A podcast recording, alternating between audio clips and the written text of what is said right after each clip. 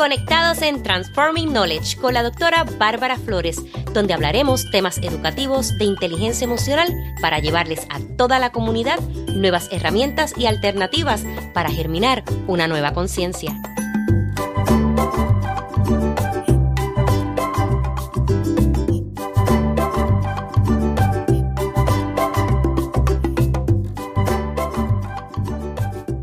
Alegría que me acompañes en este tu espacio Transforming Knowledge. Soy la doctora Bárbara Flores, especialista en liderazgo educativo e inteligencia emocional, autora del libro El liderazgo escolar y la inteligencia emocional ante la crisis social. En el episodio número 45 de la segunda temporada, tuve el placer de entrevistar a nuestra primera representación masculina, el doctor Jorge Figueroa, y hablamos sobre la intersección entre la educación bilingüe, la cultura y las tecnologías inmersivas. El doctor Jorge Figueroa es catedrático asociado en Texas Women's University dentro del programa de educación bilingüe e inglés como segundo idioma en el Departamento de Formación Docente y su Colegio Profesional de Educación. Es nacido y criado en la Isla del Encanto, Puerto Rico. Cuenta con más de 20 años de experiencia en la educación superior, dictando cátedra y entrenando candidatos y actuales maestros en Puerto Rico, República Dominicana, México, Chile, España y los Estados Unidos. Para mí es un placer tener a nuestro primer caballero en el podcast Transforming Knowledge, al doctor Jorge Figueroa. ¿Cómo te encuentras hoy, Jorge? Muy bien, Bárbara, saludos y gracias por tenerme en tu podcast, que está súper chévere. Compromiso grande porque soy el primer varón en ser entrevistado aquí en este podcast, así que espero llenar las expectativas y disculpa que se me pasó saludar a todos y a todas de los que te escuchan en tu podcast. Mira, yo estoy segura, Jorge, que tú vas a llenar todas las expectativas y que va a ser sumamente poderosa la información que tú vas a dar porque sé la calidad de profesional que eres. Por eso eres el primer caballero elegido para esta entrevista. Así que creo, creo que te lo estoy haciendo un poquito más difícil. Sí, no, gracias. bueno, pues comenzamos de lleno con la entrevista. Vamos a ver. ¿Qué es educación bilingüe? La educación bilingüe, muchas personas le han dado diferentes definiciones. Yo quiero dar una definición un poquito más amplia sobre lo que es. Definitivamente es un proceso educativo. Las personas van a estar dentro de un proceso educativo que es sistemático, técnico y científico. Y el mismo va a estar orientado de cómo la persona va a recibir una formación integral. Va a estar utilizando dos idiomas, el idioma materno, muchas veces un primer idioma y un segundo idioma. Así que eso es lo que podemos definir lo que es educación bilingüe. Excelente. ¿Cómo están utilizando la educación bilingüe en nuestros sistemas educativos en Estados Unidos? Pues mira, se utiliza, en varios estados la utilizan de alguna manera, diferentes escuelas la utilizan de otras maneras. El modelo más implementado en los Estados Unidos ahora mismo es el Dual Language Program o el programa doble sendero, donde se lleva la instrucción en un idioma y en otro idioma en diferentes aspectos. Vas a tener una doble información de educación, así que vas a tener, por ejemplo, acá en Texas, nosotros practicamos especialmente en el área norte de Texas, tenemos nuestras escuelas que son dual language, donde nuestros estudiantes reciben instrucción en español y reciben instrucción en inglés dentro de la misma clase como tal. Así que se trabaja esos dos idiomas al mismo tiempo como tal. Esa es la ventaja de la educación doble sendero como tal. Qué interesante. Y te pregunto, ¿en Europa también utilizan doble sendero? Bueno, se están implementando. En Europa ha sido un poquito más difícil, pero ellos han estado muy adelantados con la parte que tiene que ver con educación bilingüe intercultural, que es la transformación y utilizando ya sea cómo utilizamos la cultura la integramos al proceso de enseñanza-aprendizaje dentro de la educación bilingüe, lo cual ellos han estado muy activos trabajando con eso, al igual que acá en Estados Unidos, que se ha estado implementando definitivamente la educación culturalmente relevante y su unión dentro de la educación bilingüe, lo que crea una educación no solamente completa, sino también que absorbe de maneras holísticas de la educación, lo cual crea ese estudiante o ese ser humano integral, que es lo que todos estamos persiguiendo. Qué maravilloso ver ese contraste de Estados Unidos y Europa. Bueno, yo creo que dentro de todo hay que ver un montón de cosas cuando hablamos de cómo se están llevando los procesos de educación bilingüe. Acá en Estados Unidos llevamos años trabajando con la educación bilingüe. La educación bilingüe tiene que ser un modelo de justicia social y de equidad. Lamentablemente no todos los estados han acogido estos modelos como tal. Todavía en Arizona está la ley de English Only, por ejemplo. Ahí tienes un ejemplo y entonces lo que persigue la educación bilingüe es formar un, ahora mismo un ciudadano global, un ciudadano que domine lengua. Nosotros, por ejemplo, cuando me hablan a mí de educación bilingüe, mucha gente me pregunta, ah, no, jole, pero ¿qué tú crees de tal modelo, tal modelo? Y yo le digo, mira, vayan al modelo de Curazao, una islita, una islita que está allí cerca de nuestro Puerto Rico, que los estudiantes cuando salen de escuela superior tienen que dominar cuatro idiomas. La gente visualiza modelos exitosos como modelos finlandés, donde los estudiantes dominan cinco idiomas, cuatro idiomas también para salir de su escuela superior pero y son seres multilingües. Entonces, acá todavía en Estados Unidos estamos batallando con el proceso de educación bilingüe, al igual que en nuestro Puerto Rico, que es un problema sociopolítico. Y entonces, esa es la situación, que hay cositas que han parado el desarrollo de la educación bilingüe definitivamente acá en Estados Unidos que tienen que ver con aspectos políticos y se ha olvidado el concepto de crear a un ser humano de una forma integral para que tenga acceso a un mundo. Entonces, otras cositas que han pasado, pues tienen que ver con proyectos que son de la vieja guardia, que trabajan los proyectos de americanización, los llamados proyectos de americanización, donde se obvia toda la parte cultural de los estudiantes y entonces eso restringe o ha restringido mucho a través de las generaciones, a través del tiempo, la oportunidad de que los estudiantes puedan tener, puedan ser estudiantes bilingües o la formación de futuros maestros bilingües. ¿Por qué? Porque entonces tú empiezas a dudar de tu proficiencia en los idiomas. Entonces eso crea que seamos, en vez de una sociedad bilingüe o trilingüe o multilingüe, una sociedad monolingüe. Y todos sabemos ahora que dentro de los proyectos de globalización, tú tienes que dominar idiomas. Definitivo. Así mismo es. Y en esa misma línea, Jorge, ¿quiénes hoy día entonces están teniendo acceso a los programas bilingües? Bueno, eso es una pregunta bien interesante porque cuando nosotros pensamos del acceso a los programas bilingües, tenemos que recordar por qué surgen los programas bilingües y, definitivamente pues es una cuestión de equidad que nos presentó la ley Lau versus Nicol, pero es importante que veamos quiénes y dónde se están teniendo estos accesos. Definitivamente hay educación bilingüe en muchos estados de los Estados Unidos, donde se lleva a cabo en proyectos que son en lugares rurales, también en otros distritos que son más metropolitanos. El problema recae en, como bien tú estás hablando de esa palabra de accesibilidad. ¿Por qué? Porque si yo tengo un proyecto de programa bilingüe en una ciudad que está retirada de la metrópoli, pero solamente tengo un maestro bilingüe o dos maestros bilingües en la escuela, pues no puedo llevar el proyecto, además que el maestro se me va a quemar. Claro. Crea el burnout. Entonces, lo que está pasando es que estamos viendo cómo en áreas más metropolitanas hay una proliferación de sí, de programas bilingües, pero es por los accesos que esos distritos escolares tienen.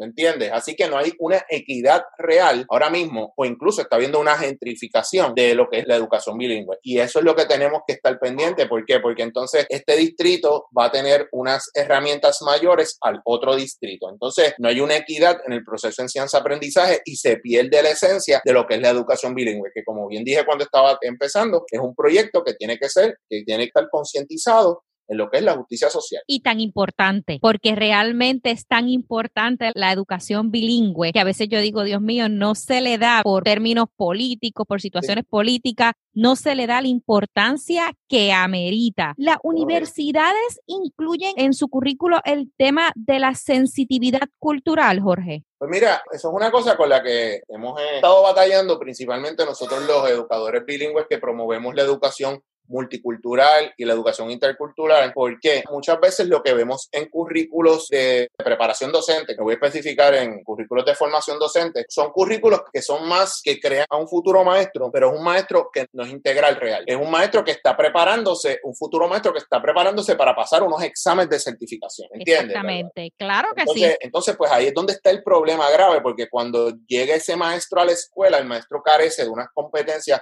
culturales completas y entonces pues no sabe bregar situaciones que ocurren en el salón bilingüe, en un salón tradicional, en un salón de inglés como segundo idioma, punto, en el salón de clase. El problema grave es cuando tú vienes y preguntas dónde están los cursos que van a apoyar la sensibilidad cultural o las competencias culturales y te contestan que están incluidos. They're embedded. La palabra que usan es embedded. Y entonces, pues, you can embed it, tú puedes hacerlo, pero si no tienes una formación propia en lo que es, por ejemplo, pedagogía culturalmente relevante y tú trabajas y empiezas a conocer los proyectos de Axon Billings, los proyectos de Geneva Gay, de Django Paris, por ejemplo, por decir algunos nombres de gente que trabaja esas áreas, ¿cómo entonces lo vas a intercalar y lo vas a unir a proyectos que tienen que ver con educación bilingüe, con el Translanguage de Ofelia, con el... Bueno, no puedes estar disparando de la baqueta cuando trabajas con estudiantes. Y entonces, cuando esas cosas pasan, pues tú te quedas como que, ok, no tienen el conocimiento. Entonces, a diferencia de otros lugares, aquí no se provee consistentemente o no se promueve que el maestro vaya a la escuela graduada. El maestro se graduó, no va a la escuela graduada y no recibe adiestramientos entonces en esto en el salón de clases. Es un problema. Entonces, ¿qué es lo que yo entiendo?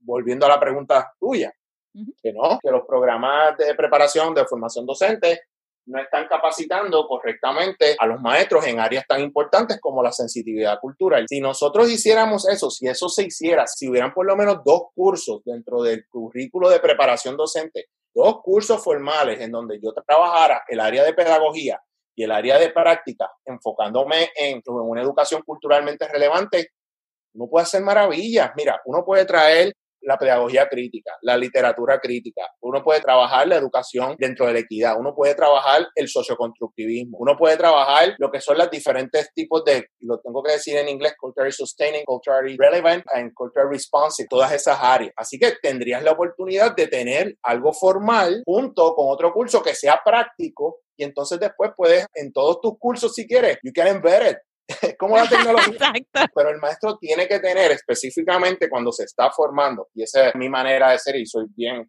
vocal en eso, tiene que tener la opción, ese futuro maestro principalmente, que con los que yo trabajo acá en Texas Women's University, debería tener la opción de por lo menos dos cursos para prepararse. Es como cuando vamos a la universidad. ¿Te acuerdas cuando íbamos a la universidad ahí en Puerto Rico? Uh fundamentos básicos de la educación o fundamentos filosóficos, ¿verdad que sí? Sí, correcto. Oye, pues chévere. Y después crecimiento y desarrollo humano. Pues chévere. Pues eh, eso hay que hacerlo. Pero entonces tenemos que también enseñarle a los estudiantes, dado el caso de todas las migraciones que estamos teniendo, de cómo pueden trabajar pedagogía culturalmente relevante, porque tu salón de clase va a ser un salón de clase diverso. Por eso también es que dentro de esta sensitividad cultural hay que trabajar también la parte que tiene que ver con currículo basado en género. Sí, es muy importante. ¿Por qué? Porque hay diferentes visiones. El mundo ha cambiado radicalmente. Las familias son diferentes, así que nosotros tenemos que preparar específicamente, en el caso mío, a maestros bilingües que sean no solamente culturalmente relevantes, pero que trabajen también la visión de género como una visión diferente a lo que antes se concebía. Ya el mamá y papá no es necesariamente la casa, ni me acuerdo de los libros en Puerto Rico. Eh, mamá, papá, Carlos, José, Tito, Mota. Sí, eh, me acuerdo de ese libro. Entonces, pues esa formación dentro de todo este concepto de pedagogía de educación culturalmente relevante, pues se puede aplicar. Porque, por ejemplo, como un maestro trabaja, un maestro que ya tiene unos estereotipos formados, que tiene que romper los estereotipos en su sala de clase, ¿cómo trabaja con una pareja de hispanos, de latinos, hispanos latinos, que están juntos y que son del mismo género. ¿Cómo lo van a trabajar para que el niño que ellos tienen en su salón de clase no se sienta cohibido de hacer unas cosas y se sienta aceptado? Porque eso es lo que percibimos dentro de un proyecto tan importante detrás de la sensitividad cultural. Hay otras áreas más y dentro de un proyecto que se debe enseñar en las universidades, no solamente el área de sensitividad cultural, es un poquito nada más, dado el caso de que debes hacer dos cursos por lo menos que trabajen diferentes conceptos para tener lo que perseguimos, que es la equidad dentro de la educación y, por supuesto, dentro de la educación bilingüe. Totalmente de acuerdo y pienso que los maestros están careciendo de muchas herramientas porque, como bien tú mencionaste, Jorge, el mundo ha ido cambiando y transformando. Y si nosotros formamos a estos futuros maestros con todas estas herramientas dentro de ese bulto, yo te aseguro que las cosas comenzarían a cambiar y a verse y enseñarle a estos niños de una manera diferente, pudiésemos prevenir muchas cosas y hacerlos conscientes, más que prevenir, hacer conscientes a estos futuros maestros y estudiantes. Porque es que eso es lo que perseguimos también como parte de un proyecto de educación bilingüe. Yo creo que la educación bilingüe debe ser un proyecto transformador. ¿Tú me entiendes? No basarlo solamente en idioma. Yo creo que es un proyecto total, un proyecto que tiene que tener una intersección, pero tiene que tener un maestro que esté capacitado. Ese es otro otro problema que también tenemos dentro de los programas bilingües como tal, que quería decirte antes, que pasa a las otras preguntas, es que nosotros no hay mucho maestro bilingüe en los Estados Unidos. Pero entonces la pregunta es ¿por qué no hay mucho maestro bilingüe en Estados Unidos? Y yo diría, y los distritos escolares se fajan consistentemente buscando maestros bilingües en todas, y las universidades tenemos también las oportunidades de maestros bilingües, de desarrollar maestros bilingües, y no hay. Son 50 estados, varios territorios, por no decir colonias, son montones. Y entonces, ¿qué es lo que está pasando? Que no hay suficientemente maestros bilingües para nuestros estudiantes? Pues bueno, una de las cosas es, tiene que ver no solamente con el reclutamiento, tiene que ver con la retención de ese maestro bilingüe. Sí. ¿Qué es lo que está pasando? Bueno, que como no desarrollamos tantos maestros bilingües, pues el maestro bilingüe que hay en el tal escuela, pues se quema. Lo ponen a hacer mil y una cosas que tiene que ver con traducción, con esto, con otro, y el maestro bilingüe dice, espérate, si yo no firme por esto. Así que son muchos detalles. Todavía yo creo que hay mucho campo para mejorar dentro de educación bilingüe acá en los Estados Unidos. Uno tiene que ser la formación del profesorado y otra las maneras de buscar retención de los maestros bilingües que tenemos. Sí, estoy de acuerdo contigo. Jorge, ¿cuál es la diferencia cuando un futuro maestro o maestra o ya maestro o maestra en propiedad integra la cultura con la educación bilingüe? Bueno, la diferencia es radical. ¿Por qué? Porque eso crea, primero, una conexión inmediata entre el maestro y el estudiante y la familia del estudiante, porque aquí es bien importante que no dejemos a la familia afuera. Hay que integrarlo. Eh, todo el tiempo. Si tú, Cratcher nos dice que el filtro afectivo tú lo bajas, al momento de bajarlo hay un mejor aprendizaje dentro de un segundo idioma. Y eso es real. Al momento que tú creas un tipo de atmósfera donde el maestro integrando la cultura del estudiante dentro de la educación bilingüe, el proceso de enseñanza-aprendizaje se va a llevar mucho más efectivo y mucho más rápido. Así que cuando integramos cultura, estamos hablando de un proyecto de, ok, hoy es martes, está Tuesday. Sí, o el famoso 5 de mayo. Vamos a celebrar el 5 de mayo. Claro, vamos, eh, vamos a celebrar el 5 de mayo, que solamente lo celebran en tres lugares, en Estados Unidos, Pueblo en México y en Puerto Rico, porque en Puerto Rico celebramos todo, eso esté claro. Sí. Todas las festividades que se puedan celebrar las vamos a celebrar. es verdad. Mayo, San Patrick's. Todo. Tú sabes que así. así que es importante que nosotros veamos la cultura como otro elemento de andamiaje dentro del proceso de enseñanza-aprendizaje. Así que cuando la integramos, el proceso se lleva con mayor efectividad. Al mismo tiempo, creas esa sensitividad que ahorita mencionamos entre maestro y estudiante. Los estudiantes empiezan a conocerse mejor. Los estudiantes, la atmósfera en el salón de clase se relaja completamente. Los estudiantes que tengan percepciones erróneas de otras culturas esas percepciones erróneas se rompen. Tienes que recordar que cada cultura tiene una mentalidad, pero tú tienes que conocer la cultura, qué es lo que viene detrás de la cultura. Así que tú como maestro tienes esa responsabilidad de conocer esas culturas que están dentro de tu sala de clase para ver cómo mejor les sirves a estos estudiantes. No los vas a dejar fuera, no los vas a obviar. Tienes que saber por qué fulanito y menganito no quieren estar juntos. Exacto. Por ejemplo, a veces la gente no piensa sobre estas cosas, pero por ejemplo, tienes un estudiante de tal país que acaba de llegar a Estados Unidos a tu salón de clase y tienes otro estudiante de otro país y entonces porque hablan el mismo idioma los vas a trabajar juntos porque piensan, ah, no, ellos hablan el mismo idioma, yo no debe lo ser mismo con guitarra con violín. aquí específicamente dentro de esa diversidad hay mucha resistencia dentro de ellos mismos de hacer cosas basadas en siglos de pelea, ¿entiendes? Sí, sí. Y entonces eso tú lo tienes que reconocer como maestro. Entonces, si no lo conoces y pones a fulanito y a menganito juntos y no trabajan bien, y ah, no, que es que no quieren hacer el trabajo, no quieren hacer esto, no quieren hacer lo otro, ¿qué pasó? ¿Quién falló? El estudiante no falló, fallaste tú como maestro, porque tú no sabías que esos muchachos tenías que trabajarlo de otra manera para lograr un, ¿qué? un desarrollo, porque tú tampoco sabes qué es lo que está recibiendo, el insumo que está recibiendo el estudiante en la casa por relación a eso. Que es sumamente importante. Por eso, por eso es que es tan importante eso, porque tú sabes, como la gente habla de otras culturas y como a veces menosprecia otras culturas. Eso es de esa manera. Entonces, el niño está en formación. Entonces, si tú ya vas a estar echándole maíz al pollo, el pollo coge alas, se pone grande, usando esa analogía. Ah. Tenemos que tener mucho cuidado. Y yo creo que preparar a maestros e integrar culturas en el salón de clase es radical, es importante. Hay que hacerlo y es disruptivo. Y una de las formas más eficientes para hacer esto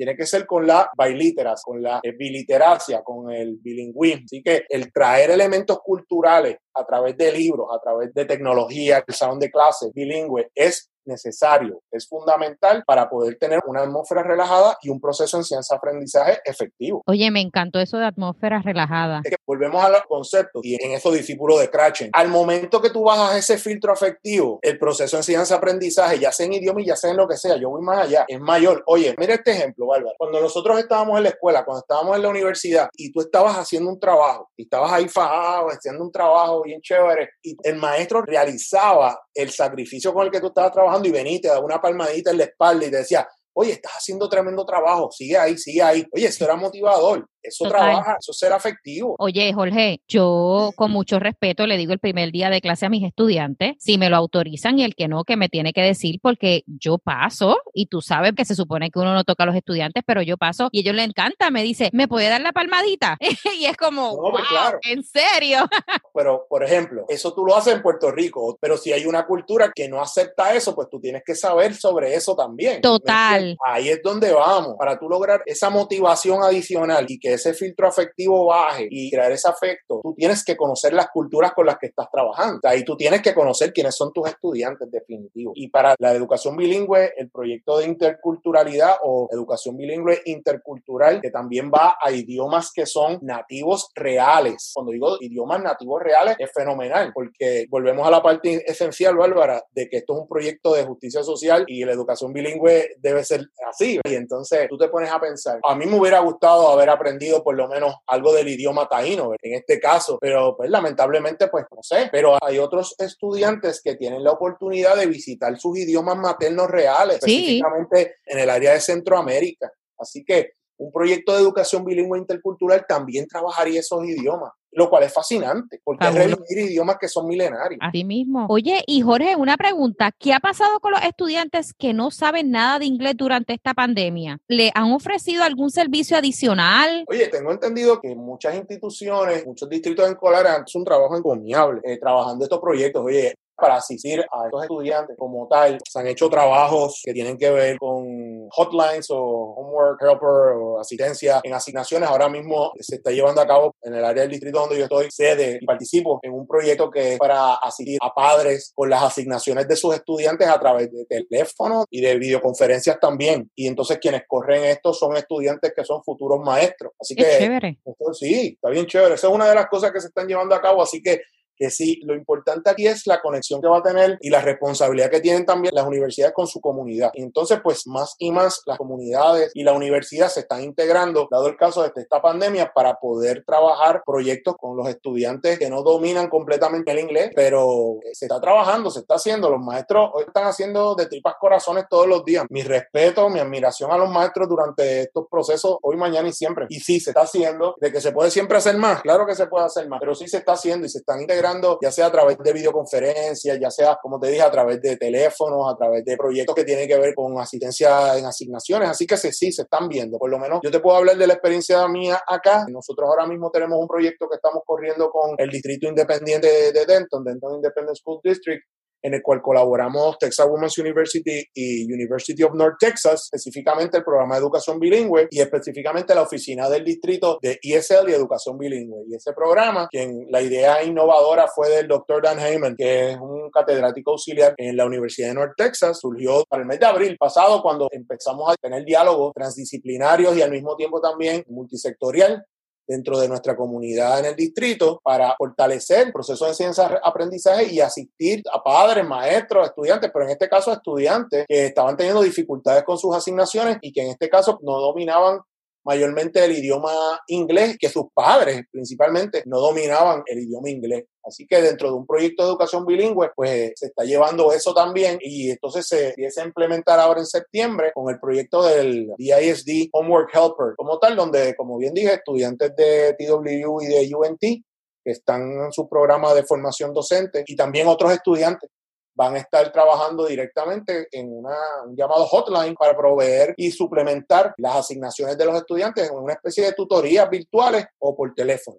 Chévere. Qué alegría me da escuchar eso. De verdad que sí. Jorge, ¿nos podrías explicar ¿Qué son las tecnologías inmersivas? Claro, dentro del proyecto de enseñanza-aprendizaje en el cual yo fomento, yo trabajo tres áreas y creo lo que se conoce como la intersección entre un segundo idioma o idiomas, la tecnología y la cultura. Así que yo creo en una intersección total de esas tres áreas dentro de un proceso de enseñanza-aprendizaje y así es como se lo enseño a mis estudiantes.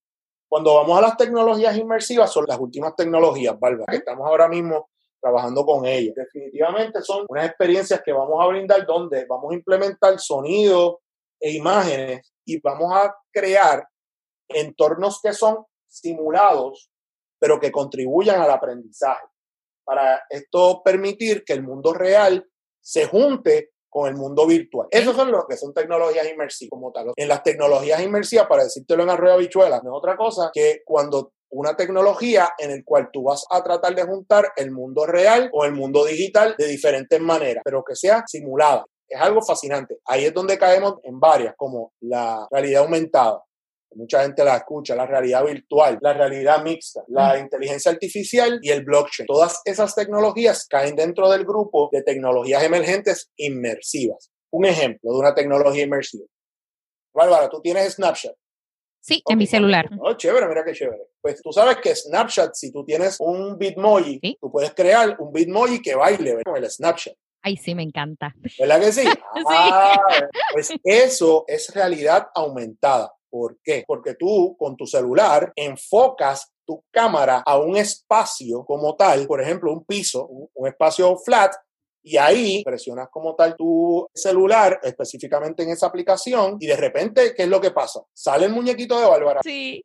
Exacto, pero ahí hay un espacio real, porque lo que está haciendo que ese muñequito venga a la vida es el piso, es la superficie real que tú estás usando. Si esa superficie real no está, ¿qué es lo que te dice la aplicación? No, no, se puede. Así que eso es un ejemplo de una tecnología inmersiva, realidad virtual. Cuando pensamos en la realidad virtual, estamos entonces trabajando esa realidad virtual donde utilizas unos headsets, ya sea unos headsets utilizando tu celular o unos headsets que tengan acceso al Internet y todo ahí puesto, y entonces tú lo utilizas yendo a diferentes websites con diferentes aplicaciones para poder implementar y para poder también respaldar el proceso de enseñanza-aprendizaje. Cuando pensamos en este proceso de respaldo en enseñanza-aprendizaje, es que nosotros como docentes tenemos que recordar la primera ley que tenemos que ponernos en la mente y trabajar con ella. Y esa ley es que primero pedagogía, luego tecnología. Ajá, cierto. Pero en estos tiempos, cuéntame, Jorge, ¿cómo lo hacemos? Pues, eh, tú como docente tienes que pensar primero que las tecnologías inmersivas, al igual que todas las tecnologías, lo que van a hacer es suplementar suplementar, es el, el scaffold, como se dice en inglés, de enseñanza-aprendizaje. No vas a depender de ella. Si tú dependes 100% de las tecnologías, sea la que sea, ¿sabes lo que puede suceder? Se puede caer, claro. Oye, no pasó los otros días en Zoom,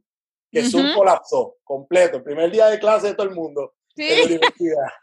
Pues claro, eh, colapsó. ¿Y ahora qué hacemos? ¿Qué vamos a hacer? ¿Qué otra herramienta tenemos para usar? Es algo bien chévere, pero al mismo tiempo, yo siempre digo, primero pedagogía, luego tecnología, para suplementar los procesos de enseñanza-aprendizaje y específicamente para integrar la cultura dentro de la educación bilingüe formidable. Así que tienen diferentes aspectos ahí de lo que son las tecnologías inmersivas. El estudiante va a estar inmerso. Lo que queremos es que el estudiante trate de estar inmerso dentro de ese proceso lo más cercano posible.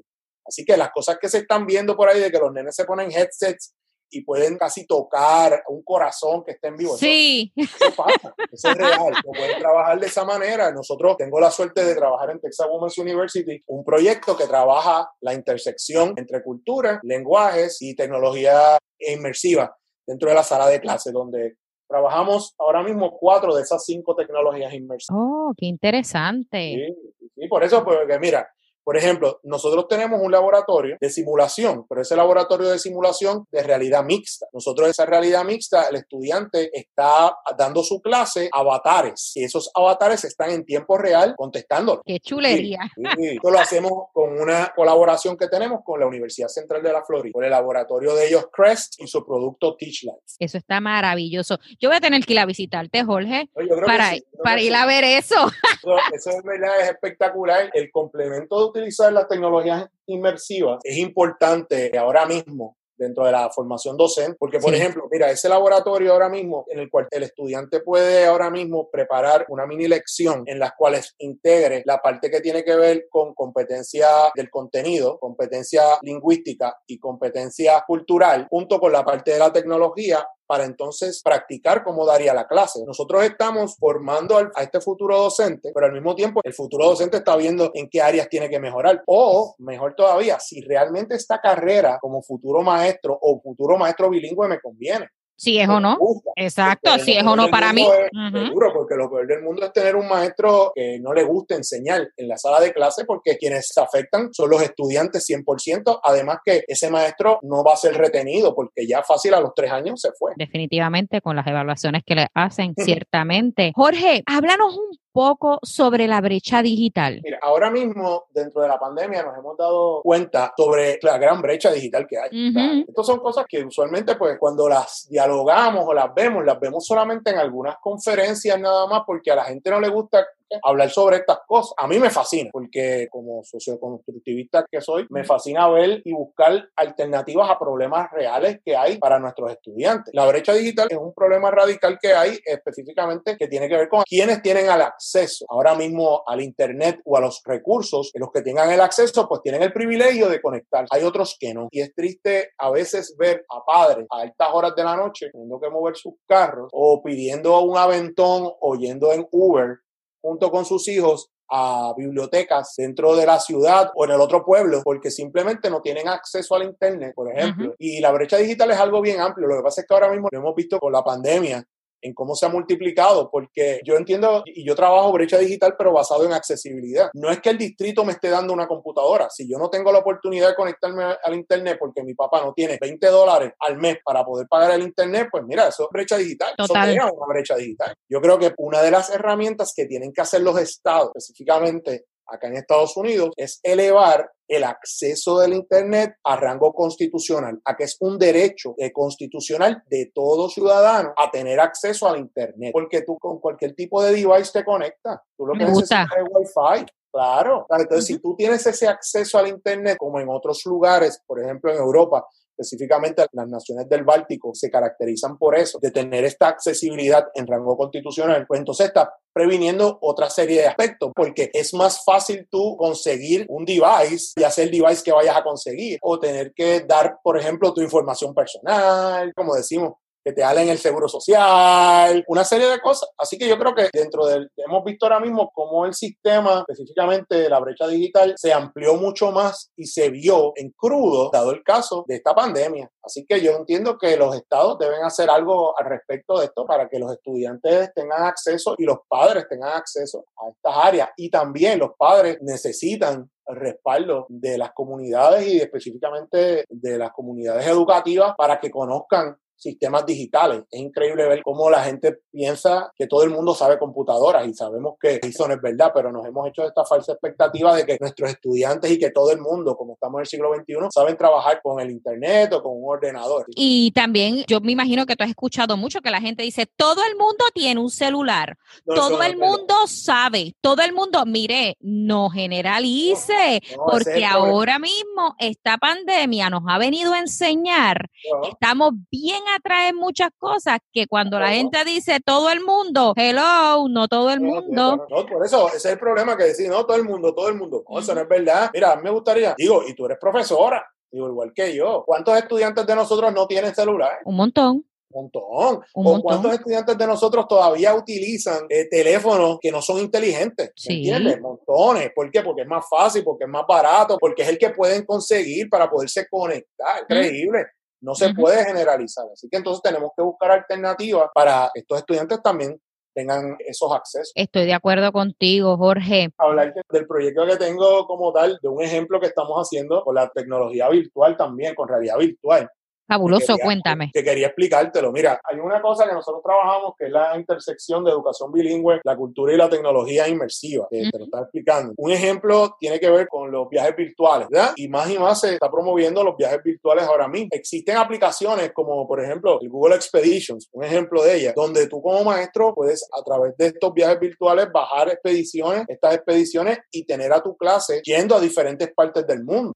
En diferentes idiomas. Así que esa es una herramienta poderosa, porque por ejemplo, y creo que te lo comenté los otros días cuando hablábamos, imagínate, volvemos a generalizar. Aquí mucha gente piensa que todo el mundo tiene la oportunidad de viajar o de salir de su distrito. Y nosotros tenemos estudiantes que son DACA o que son documentados, estudiantes que no pueden salir de aquí. ¿Qué mejor forma de dar la parte humanista, la parte real a través de un viaje virtual y que esos estudiantes puedan viajar a la tierra de sus padres y que no pueden ir ahora mismo por razones que tienen que ver con razones del borde, con razones políticas y a través de la realidad virtual puedes llevar ese trabajo y al mismo tiempo sustentar la clase, promover la educación bilingüe y promover el conocimiento cultural. Eso me encanta, porque estos estudiantes que no tienen esa ventaja, que no pueden dar las, situaciones que estén viviendo ellos y su familia, de verdad que es maravilloso. Jorge, yo quiero agradecerte por esta entrevista tan maravillosa, pero antes de irnos, quiero preguntarte, ¿dónde te pueden contactar? Pues mira, yo soy catedrático asociado en Texas Women's University, en el Colegio Profesional de Educación y el Departamento de Formación Docente, específicamente en el programa de Educación Bilingüe Inglés como segundo idioma. Ahí estoy. Me pueden contactar a través de mi correo electrónico jfigueroa, el número 2, arroba tw u.edu. También me pueden contactar a través de mis redes sociales, en Twitter, en Facebook, en Instagram. Ahí en Twitter es J. Figueroa Flores, en Instagram es J. Figueroa Flores 1 y en Facebook es at Dr. Jorge Figueroa. Y por teléfono a la oficina de nosotros, que es el 940-898-2273. Este es mi número de oficina y en confianza. Estoy a la orden. Muchas gracias por esta oportunidad, Bárbara, de hablar un ratito contigo aquí y poner mi granito de arena para empoderar a nuestra comunidad de verdad que sí, ha sido un ratito bien chévere, sumamente agradecida. Y aquí tuvimos con nosotros hoy la representación de los caballeros. Eh, a rayo, yo espero qué habla de expectativas. Si no, pues. bueno, muchísimas gracias. Y yo me despido de todos ustedes. Hasta la próxima. Te invito a mi página web www.barbaraflores.info, donde encontrarás información sobre los servicios que ofrezco, tales como talleres, seminarios, asesoría, el enlace de podcast, el enlace de YouTube channel y también mis redes sociales para que me sigas y estés al tanto de todo lo que está pasando con Bárbara Flores. Hasta la próxima.